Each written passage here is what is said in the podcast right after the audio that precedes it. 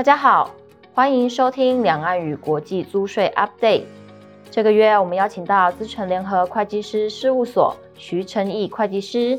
分享 F 股在中国大陆营运的机会与挑战。接下来先把时间交给徐会计师。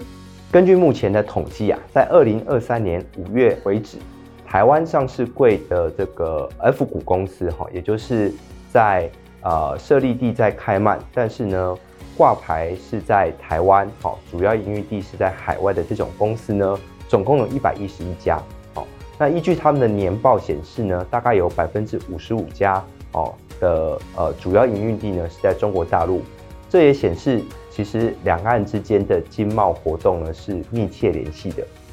针对这些 F 股的公司呢，呃，我的观察它有两个主要大的特性，第一个特性呢是投资架构。与管理结构的一个错配，哦，首先呢是这种 F 股的控股公司，他们除了开曼的主体上市公司外，海外还有很多控股公司。那这些境外的控股公司呢，会受到当地经济实质法，或者是说在 IPO 过程可能潜藏的呃历史的影响。哦，那另外一个就是。因为他们要来台湾上市，所以呢，特别设立台湾分公司或者是子公司充当总部，而主要的管理人员相对比较少，呃，常住在总部，而是往来在主要的营运地。第二个主要的特性呢，是它的呃监理机构哦是非常的多的。首先是在设立地点开曼哦，有当地经济实质法的申报要求，还有就是 CIS 以及。啊，有一些财报资讯揭露的监管。第二个的话呢，是在台湾上市柜会受到交易所、哦投审会，甚至新的台湾税法等相关影响。最后一个，在营运地方面的话，好，以中国大陆为例，啊，其实中国大陆对外投资或者是资金要汇出，都会受到一定程度的监管。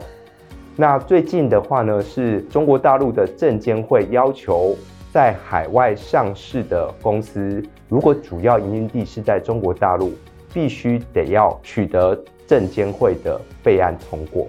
所以呢，种种的监管哦，导致说 F 股在台湾营运或者是经营上面会面临到一些挑战，但我们也看到了一些机会。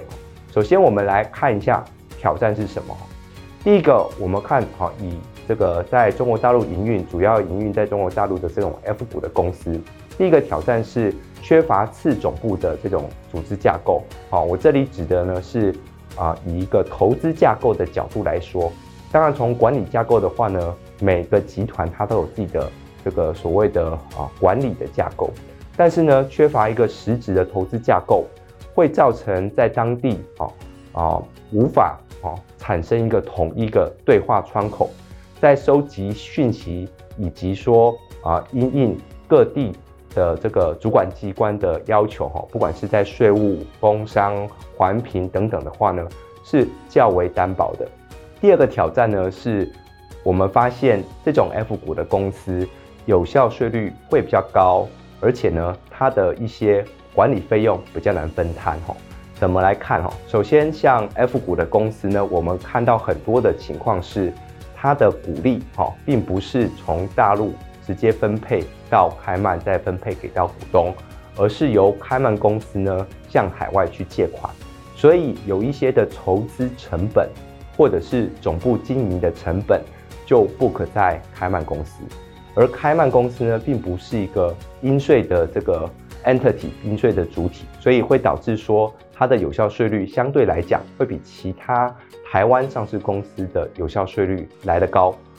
那第二个的话呢，是这个总部有很多的费用哈，包含说有一些集团的 IT 费用啊，或者是当公司发行 SPO 哦，必须把相关的这种募资的成本认在总部的时候，它的管理费用也会比较难再分摊给到其他的 entity 去。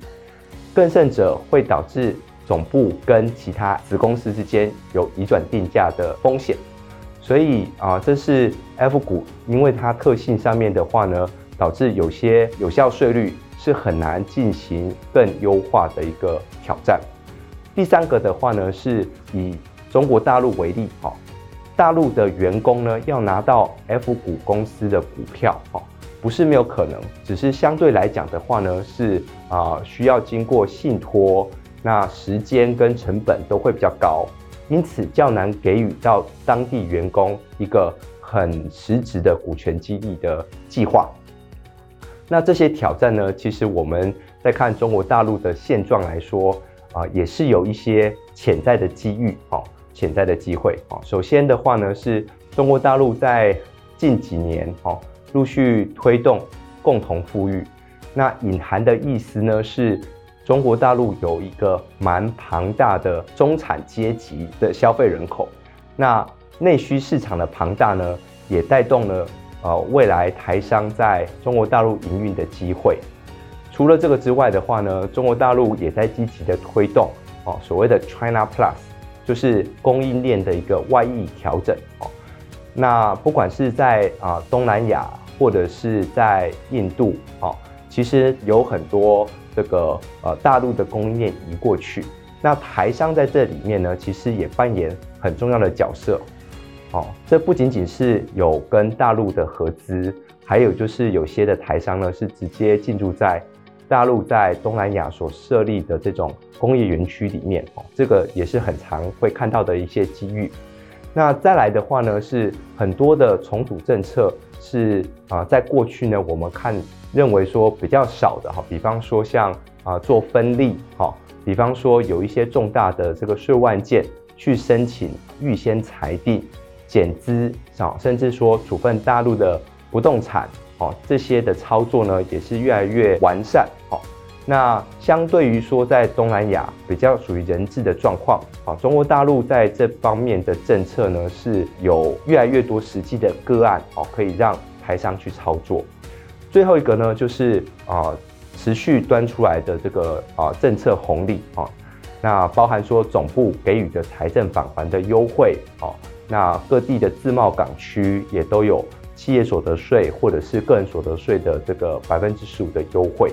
那面对这些的机遇呢，其实我会建议 F 股的啊、台商企业可以去思考怎么去掌握这些机会。首先是可以考虑成立集团的次总部，那这个次总部有利于去解决前面所遇到的挑战，缺乏统一窗口。而集中集团的相关资源在次总部呢，也有利于在中国大陆取得更好的注税优惠，以及跟这个大陆当地的入资协谈可能的合作机会。那再来的话呢，如果说总部成立是可以运行的顺畅的话呢，也可以考虑哦，未来是否在两地挂牌。那在两地挂牌的情况呢，目前来看，虽然说。啊，中国大陆的这个资本市场的这个本益比会是比较高，但是仍需要考虑会不会引发呃台湾主管机关认定的所谓的呃不宜上市，甚至会触动下市的一个条款。除了要顾及两岸投资人的利益与要求之外，主管机关的相关的审查也是一个重要的考量点。PwC 台湾呢是唯一四大。同时呢，有派驻税务会计师在上海的事务所，所以我们可以从集团的角度出发，考量当地以及台湾总部可能所面临到的相关问题，提供一个完整的解答。那以上就是本期的税务分享，谢谢大家。谢谢大家的收听，也欢迎大家到 PwC 台湾 YouTube 频道观赏影片或订阅 Podcast 频道。及时取得最新资讯，我们下个月空中再会。